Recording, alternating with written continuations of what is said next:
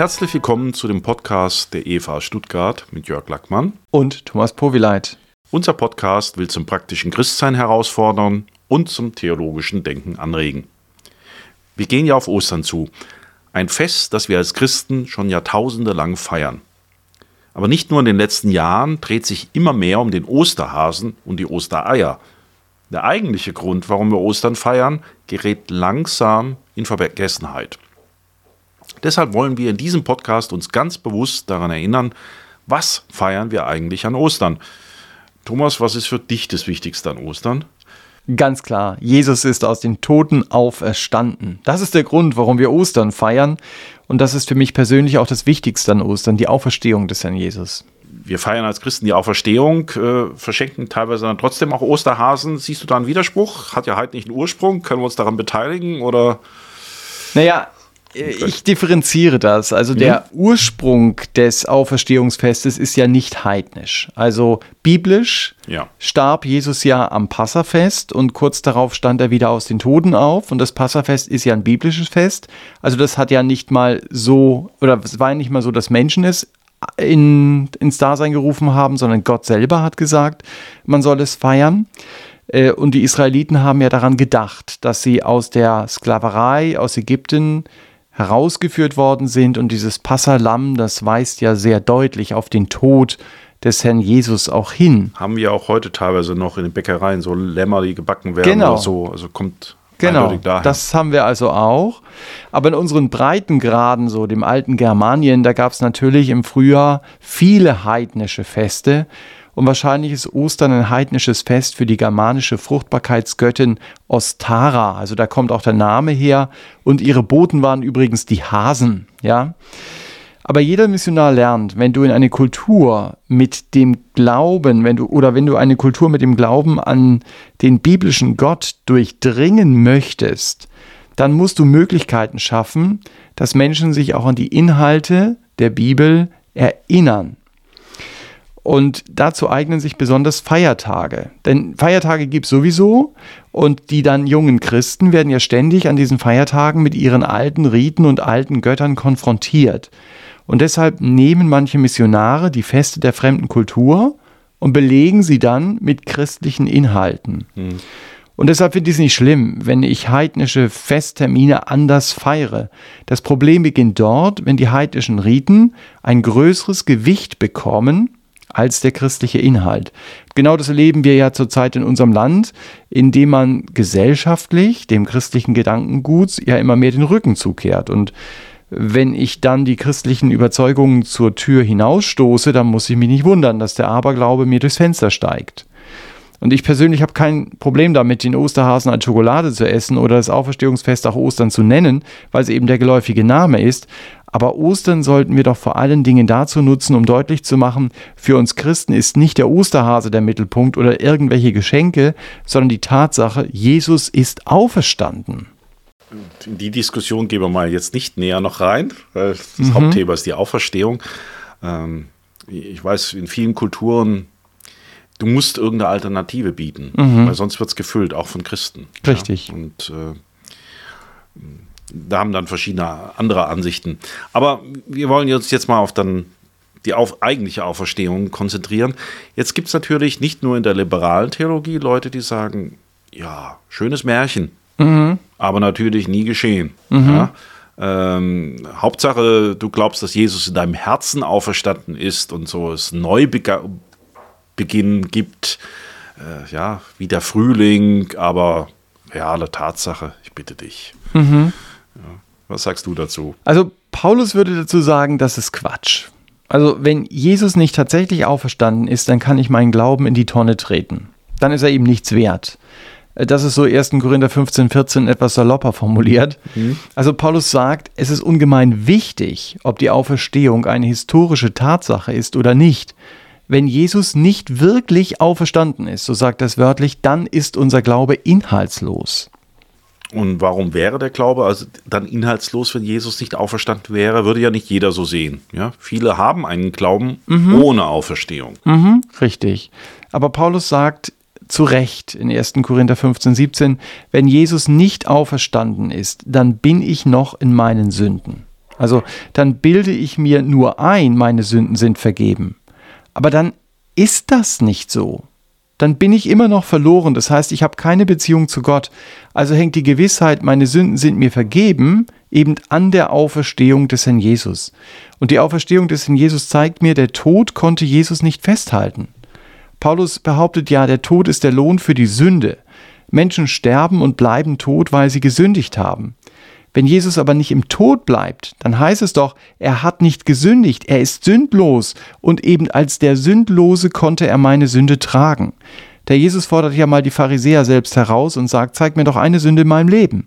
Das hätten sie nur zu gerne gemacht, aber sie konnten es nicht, weil der Jesus keine Sünde hatte. Oder auch der Hebräerbrief erklärt es mal sehr eindrücklich, Jesus hatte keine Sünde, er musste nicht für seine Sünde sterben. Und die Auferstehung macht deutlich, das stimmt, was Jesus gesagt hat, er ist sündlos. Und er ist sündlos, weil er Gottes Sohn ist.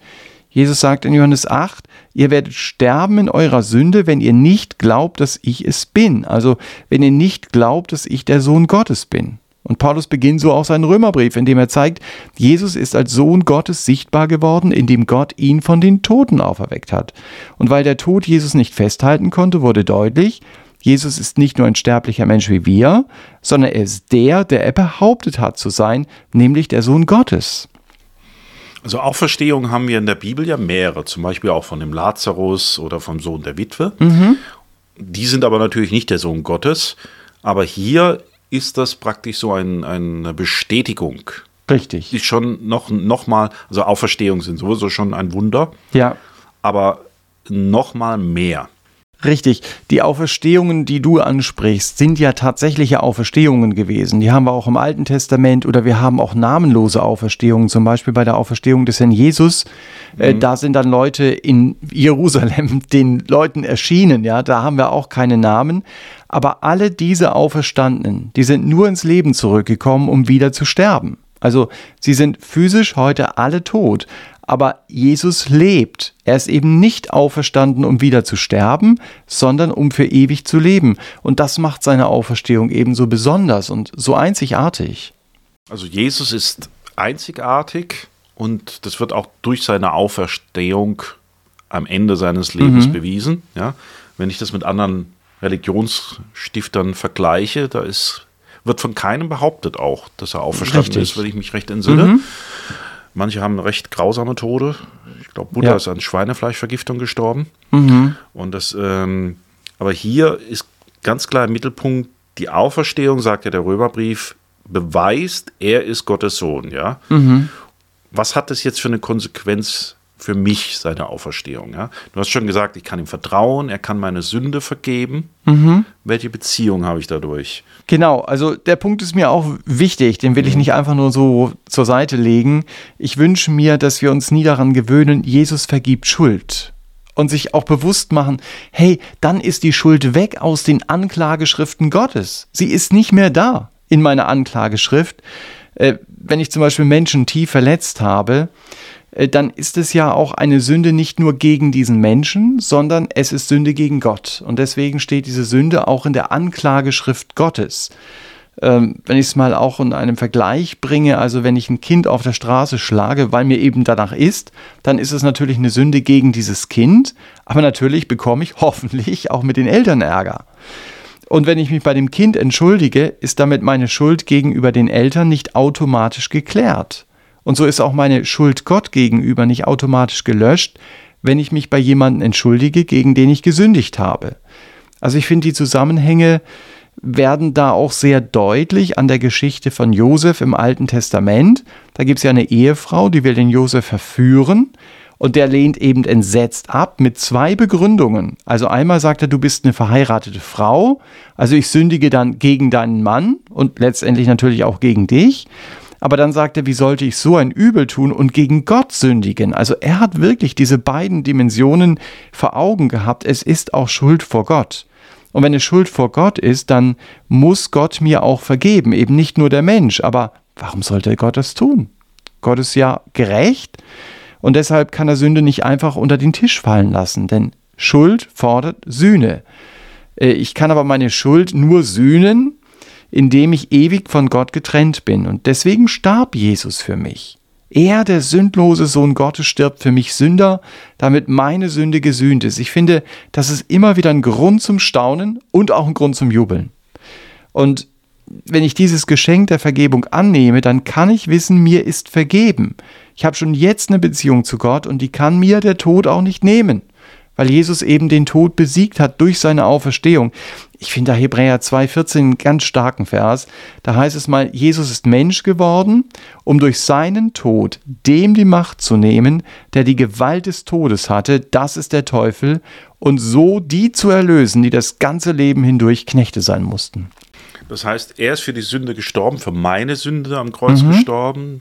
Durch die Auferstehung lebt er und kann mir mhm. Leben geben und ich kann eine Beziehung haben. Der Tod ist besiegt. Mhm. Ähm, ich sterbe aber momentan immer noch. Richtig. Also er ist im Grundsatz besiegt, aber natürlich noch nicht ganz, ja. Mhm. Und auch ähm, wenn wir natürlich eine unheimliche Hoffnung haben, dadurch, dass Jesus auferstehen standen ist, haben viele Christen trotzdem noch Angst vor dem Tod. Mhm. Wie ist denn das jetzt?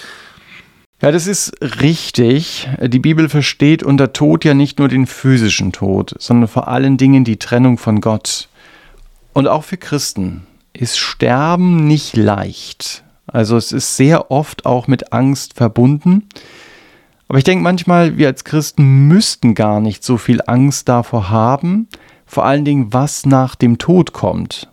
Trotzdem stirbt es sich nicht leicht, aber diese Perspektive zu haben, nach dem Tod kommt Jesus auf mich zu.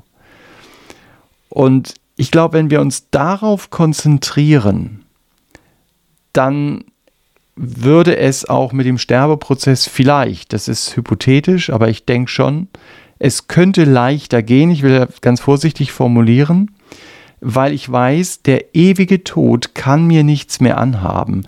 Das ist eben der Tod, den der Herr Jesus besiegt hat. Und mir geht es manchmal so, wenn ich ähm, Beerdigungen mache und auch an offenen Gräbern stehe, dass ich mir bewusst mache, der Tod hat nicht das letzte Wort. Das letzte Wort hat Jesus. Und ich finde es so stark, wenn er in Johannes 5,24 sagt, wer mein Wort hört und glaubt dem, der mich gesandt hat, der hat das ewige Leben und kommt nicht in das Gericht, sondern er ist vom Tod zum Leben durchgedrungen. Und dann heißt es ein paar Verse später, die in den Gräbern sind, werden seine Stimme hören und die Gutes getan haben, werden hervorgehen zur Auferstehung des Lebens, die aber Böses getan haben, zur Auferstehung des Gerichts. Also das scheint ein Ereignis zu sein. Und das Gute ist letztlich, ich glaube, Jesus hat mir durch seinen Tod den Zugang zum Vater geöffnet. Und wenn ich durch diese Tür gehe, dann gehöre ich dazu und dann kann ich auch sehr zuversichtlich über mein Ende auf dieser Erde hier nachdenken. Also die Auferstehung gibt da dann Hoffnung auf durch den Fall. Blick dahinter. Mhm. Nicht alles aus, auch wenn Sterben natürlich immer ja, schwierig sein kann, mhm. auch wenn man das glaubt. Ähm, gibt es da noch andere Aspekte, die wir durch die Auferstehung an Ostern feiern können. Wir haben ja jetzt den Tod und die Sünde mhm. praktisch als zwei Aspekte gehabt. Ja, auf jeden Fall. Also ein wesentlicher Aspekt wird in Römer 6 zum Beispiel behandelt. Da wird deutlich, die Auferstehung ist die Grundlage dafür, zur Sünde Nein sagen zu können. Äh, Paulus sagt da in Vers 9, wir wissen, dass Christus von den Toten auferweckt nicht stirbt. Der Tod wird nicht mehr über ihn herrschen. Und dann schlussfolgert er, auch ihr haltet euch der Sünde für tot und lebt Gott in Christus Jesus. Ich glaube, dass das eine oft unbekannte Tatsache bei Christen ist. Ich muss nicht mehr unter dem Diktat der Sünde stehen, weil Jesus den Teufel entmachtet hat. Und die Grundlage dafür ist eben die Auferstehung. Der Teufel kann mich immer noch mit seinen Befehlen anschreien, aber ich muss sie nicht mehr tun. Also um die Heiligung geht es praktisch dann als dritten Aspekt in dem. Ja. Ähm, das ist jetzt theoretisch, also ich finde äh, Römer 6 bis 8 immer sehr spannend, mhm. Aber schwierig in der Praxis umzusetzen. Ja, es ist eine Herausforderung, es umzusetzen, aber das ist zunächst mal die theologische Grundlage. Mhm. Also wenn ich mit Jesus unterwegs bin, dann bleibe ich natürlich versuchbar für die Sünde. Also der Neid will auch mich als Christ beherrschen. Der Zorn will mich in den Griff bekommen. Die Pornografie und der Stolz wollen mich bestimmen. Und bevor ich Jesus kennenlernte, war ich diesen Sünden hilflos ausgeliefert oder manchmal konnte ich vielleicht mit Anstrengung diese Sünden irgendwie im Zaum halten, aber nicht verhindern, dass sie sich doch immer wieder so durchgesetzt haben. Und so Parolen wie ich schaff das schon dagegen zu kämpfen, haben dann auch nicht wirklich weitergeholfen. Und Gottes Weg ist eben, mich nicht auf mich selbst zu verlassen, sondern zu glauben, ich pack es nicht, gegen die Sünde zu kämpfen aber ich kann mich an den halten, der den Kampf schon gewonnen hat, also an den Auferstandenen. Und äh, der hat eben nicht nur den Tod besiegt, sondern auch die Kraft der Sünde. Und wenn mich der Neid jetzt bestimmen will, dann kann ich beten, danke Herr Jesus, du hast mich frei gemacht. Ich bin für die Sünde tot. Sie hat keine Macht mehr über mich. Nicht, weil ich mir das so meditativ irgendwie einrede, sondern weil du es mir in deinem Wort in Römer 6.11 gesagt hast. Und manchmal muss ich für eine Sünde, die in meine Gedanken und auch in mein Tun eindringen will, das vielleicht 40 Mal am Tag beten. Da stehe ich wie unter so einem Dauerfeuer. Aber egal, ich darf mich immer wieder darauf berufen, was Jesus für mich getan hat. Ich berufe mich auf seinen Sieg. Und dann wird es auch in meinem Leben deutlich, er hat den Tod und auch der Sünde eben die Macht genommen. Es ist dann aber nicht der Kampf der eigenen Anstrengung, sondern der Kampf des Glaubens. Ich glaube dem, was Gott getan hat und ich berufe mich darauf. Wenn Kampf des Glaubens heißt es, der Kampf geht weiter bis zum Ende, oder? Bis, bis zum Schauen. Mm, manchmal, manchmal. Also meine Erfahrung ist, es kommt auf den Bereich an. Mhm. Also ich weiß, es gibt Bereiche bei mir, äh, da wird es mit den Angriffen dann tatsächlich so immer weniger mit der Zeit und irgendwann, vielleicht beim Neid oder beim Zorn, ist es kein bestimmendes Thema mehr für mich.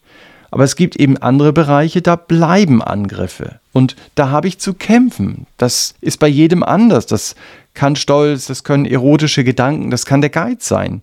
Und wenn diese Dinge sich mir aufdrängen wollen, dann muss ich mich immer wieder darauf berufen, Jesus ist auferstanden und er hat dem Tod und auch der Sünde die Macht genommen.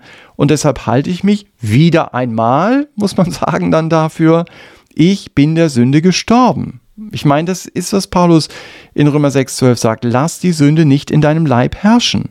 Und der einzige Weg ist, ich berufe mich darauf, was Jesus getan hat. Und ich freue mich darüber, er ist auferstanden und er hat mich nicht nur die Hoffnung für mein Leben nach dem Tod gegeben, sondern auch schon jetzt in meinem Leben vor dem Tod habe ich die Hoffnung, die Sünde wird nicht über mich herrschen können, weil die Kraft der Auferstehung stärker ist als die Kraft der Sünde und des Todes. Und diese Kraft, die kann ich dann immer wieder erleben, auch da, wo ich sie in Anspruch nehme. Das nehmen wir doch jetzt als Schlusswort und als konkrete Herausforderung über dieses Thema. Das war jetzt der Podcast der Evangelischen Freikirche Evangelium für alle in Stuttgart. Wir hoffen, wir konnten euch helfen, wieder neu darüber zu staunen, wie Jesus durch seine Auferstehung den Tod, die Macht genommen hat, wie er euch im täglichen Leben die Kraft geben will, einmal von der Sünde befreit zu sein, aber auch Nein zur Sünde zu sagen. Wenn ihr Fragen habt, über die wir sprechen sollen oder Anmerkungen zum Podcast, schreibt uns unter podcast.efa-stuttgart.de. Wir wünschen euch Gottes Segen und viel Freude in eurem Leben mit dem Auferstandenen.